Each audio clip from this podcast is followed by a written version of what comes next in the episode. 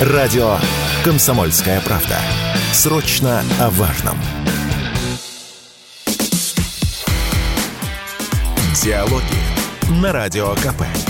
Беседуем с теми, кому есть что сказать.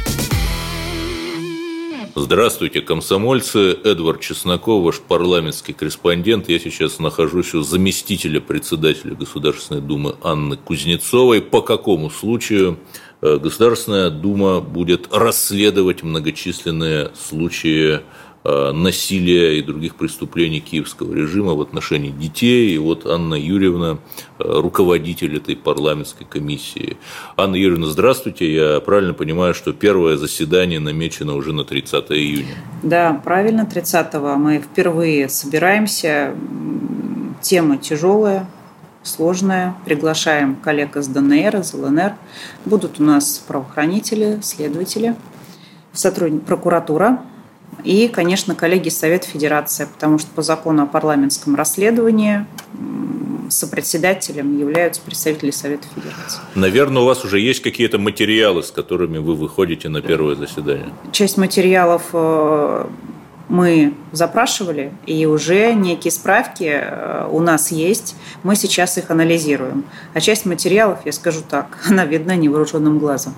И, э, наверное, мы немножко ну не то, что опоздали, а, говорится, почему раньше мы не собрались с этим решением. Ну вот прецеденты эти наступили, э, я имею в виду и предъявление обвинений России в том, что что-то мы делаем детям – нет, но они прямо говорят, что раз уж заговорили, украинская сторона прямо говорит, Россия украла 740 тысяч детей вот с украинских территорий. Как это можно прокомментировать? Да вы знаете, а как это можно прокомментировать? Мы поэтому настолько было очевидно преступление для нас, что мы даже не думали, что нужны дополнительные доказательства.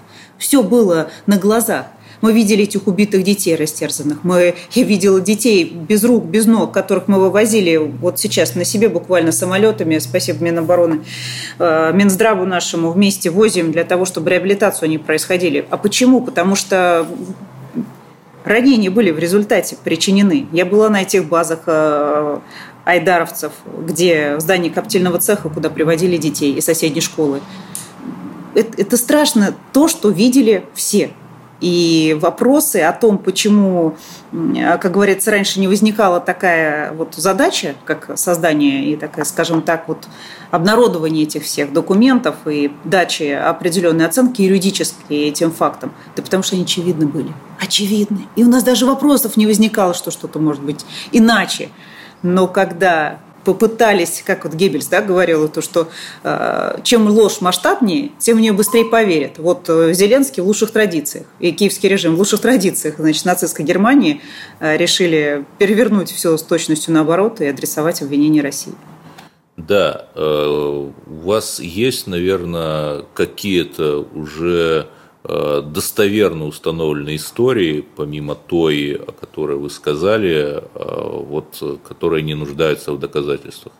Вы знаете, вот прежде чем э, какие-то факты привести, их на самом деле сейчас уже все больше, и они все больше появляются в СМИ.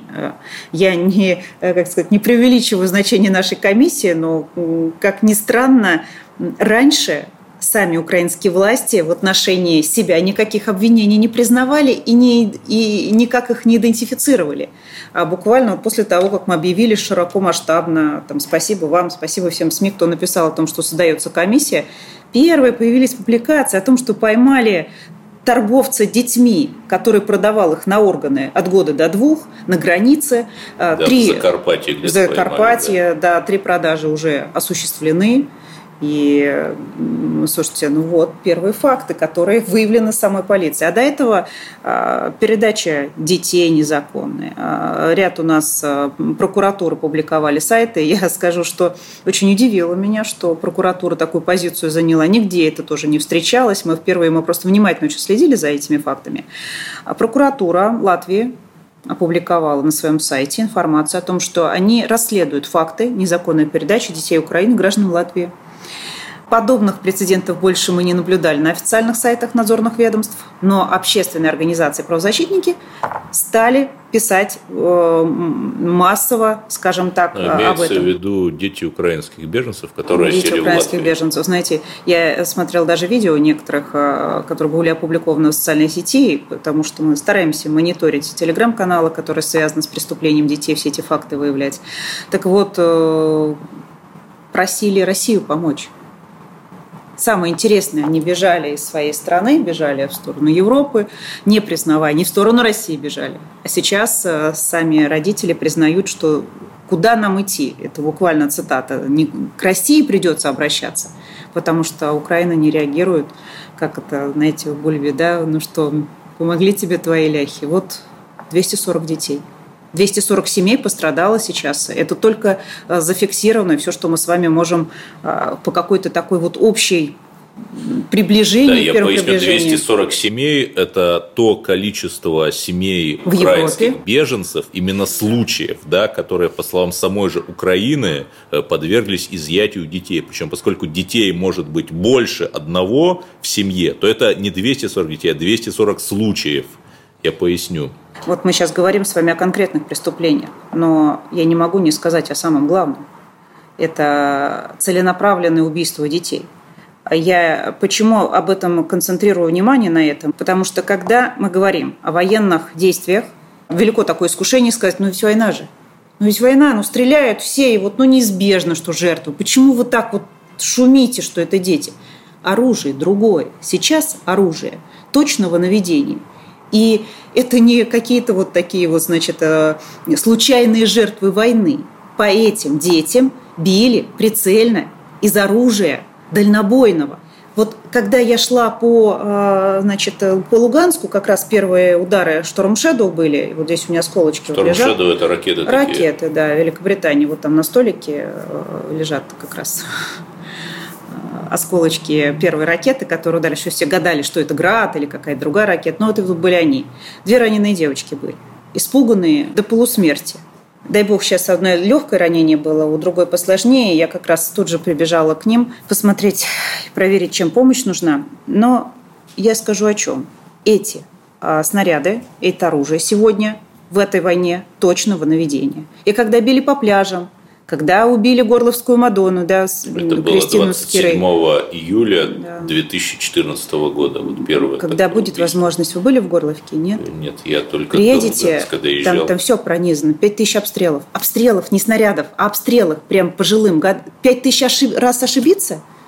Вы шутите, да? То есть 5 тысяч раз ошибиться точными снарядами точного наведения нельзя. Я была там, гремела так, что мало не покажется. Женщины с перебитыми ногами держали меня за руку и говорят, мы все выдержим, только бы в Россию скорее.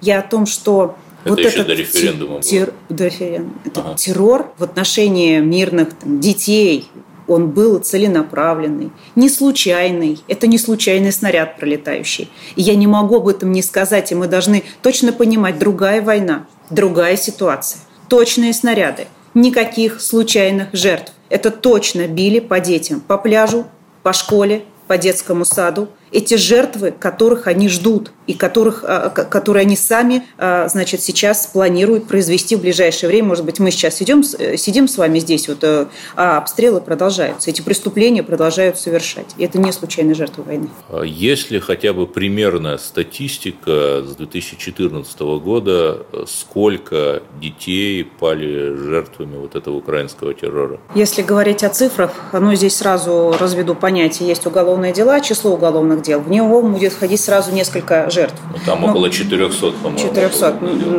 да. И более 600 э, лиц – это силовики, это высшие должностные лица, 655, ну, сейчас, может быть, уже больше, да, я примерно цифру говорю, чтобы было понятно, что не 2, не 3, а, а вот конкретно практически мы под 700 уходим лиц, которые сегодня предъявлено обвинение Следственным комитетом в преступлении различного рода, скажем так. Две тысячи уголовных дел более 2000 уголовных дел сегодня возбуждено. 24 тысячи несовершеннолетних считаются потерпевшими и пострадавшими от агрессии ВСУ. Разные цифры по погибшим детям. И здесь я, наверное, назову ту, которую, те цифры, которые называл Следственный комитет. Но вот, допустим, по, по Донецку я не могу не назвать цифру, потому что она пока расходится. 130 нам дает Следственный комитет, 171 нам дает, э, специ, дают специальные комиссии, которые сейчас работают в Донецкой Народной Республике. Ну, там на аллее ангелов, по-моему, чуть больше 60 имен но это далеко не все, конечно. Конечно, не все. Но вот те ребятишки, которые погибли вот уже в это время, они же несены. Та девочка, которая в маршрутке сгорела 80-летняя, она, она, она же 8-летняя, она же еще не занесена в, эту, в этот список, да, на эту плиточку, которая там стоит. Ну, страшно, что они продолжают, они, это международная организация, продолжают игнорировать э, этот вопрос. И честно скажу вам, так как я работала с ними непосредственно на площадках ООН, на площадках международных организаций, по вопросу вывоза детей из Сирии. Вы помните, была такая масштабная история сначала. Нас не слышали, не понимали. Потом эти площадки а, были откры... стали открытыми для этой темы вывоза детей. Так вот, тема торговли детьми, тема насилия в отношении детей, тема агрессии, тема участия детей в военных конфликтах, она постоянно обсуждается. Но где там Украина? Где? Украина святая с их точки зрения. Да вы знаете, я думаю, что они знают, что там происходит, но есть задача не говорить об этом. Есть задача об этом. Вот наша задача сделать так, чтобы об этом невозможно было не говорить чтобы не говорить об этом было признаком некомпетентности и предательства по отношению к тем целям, которые есть сейчас, э, вообще признанием собственной некомпетентности и беззубости э, перед лицом мира. Но справедливости ради, одна международная организация Amnesty International однажды, еще год назад, выпустила доклад, где прямо указала, что украинские войска и вооружение периодически размещаются в школах и в жилой застройке. Это вызвало страшный скандал, там Amnesty пришлось извиняться. И знаете что? Одна Кается, из наших да. оппозиционных что публицисток, да, я не буду там, называть ее фамилию, она сказала, но ведь нет закона, что нельзя размещать оружие в школах. Что? Подождите, извините.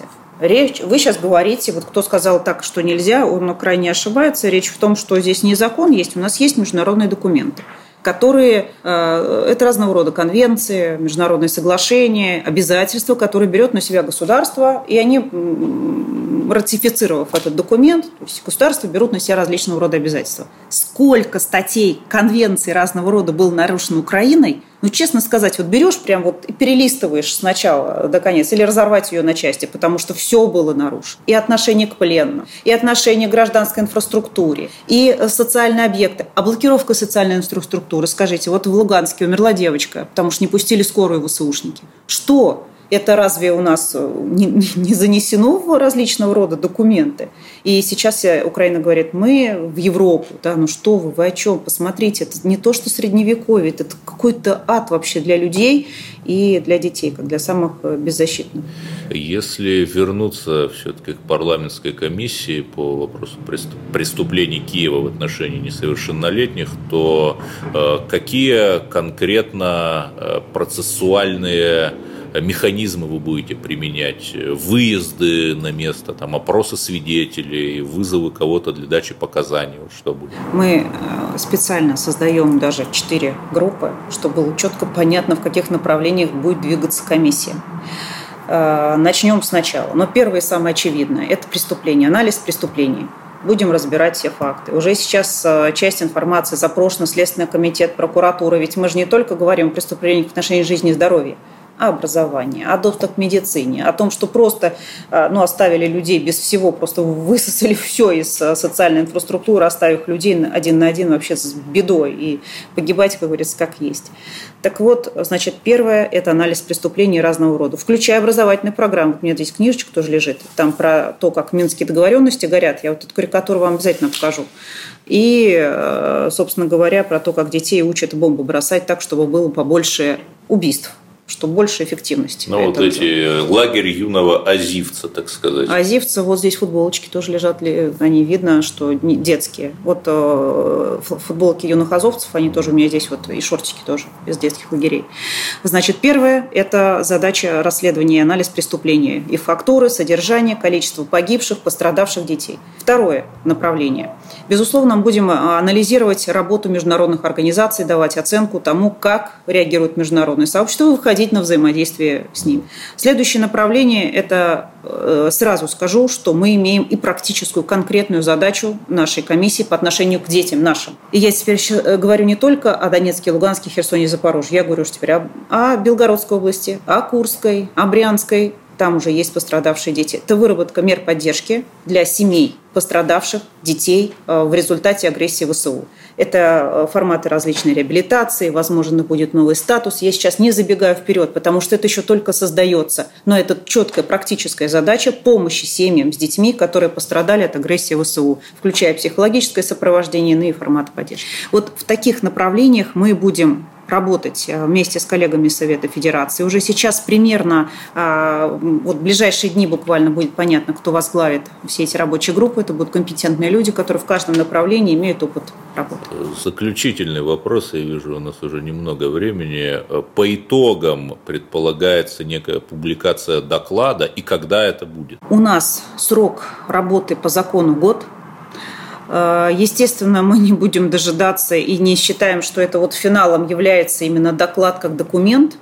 У нам должны, нужны решения. Да, доклад будет финальный документ, который выпустит комиссия с полным содержанием всей деятельности, работы, результатов работы. Но наша задача выйти на законодательное решение, на те э, позиции, которые мы будем транслировать вместе с нашими парламентариями. Вы прекрасно знаете, что у нас друзей гораздо больше, чем врагов в сегодняшнее ну, да, даже те время. же парламентские визиты, которые я освещаю там на Кубу. Абсолютно. У нас групп дружбы сколько. Более того, да. скажу, на Сирии, в Сирии уже поддержали эту работу. Более того, там говорят, а у нас тоже, мы испытали подобную беду. У нас э, в отношении наших детей тоже была агрессия. Может быть, нам тоже такие комиссии создавать и у себя. Мы видим, что это может стать таким, э, ну, я считаю, правильным прецедентом. И еще одна задача. Когда мы с вами вот даже сегодня говорим о работе нашей комиссии, вот последний раз, когда мы обсуждали, широко заявляли о создании комиссии, нам начали обращаться правозащитники со всего мира. Обращения направлять, давать информацию разного рода, разного качества, скажу честно. Да? Но некоторые из них, например, стоимость ребенка-инвалида Европе. Знаете, сколько стоит? Ой, ну это же 18 тысяч долларов. То есть это черный рынок детей рабов.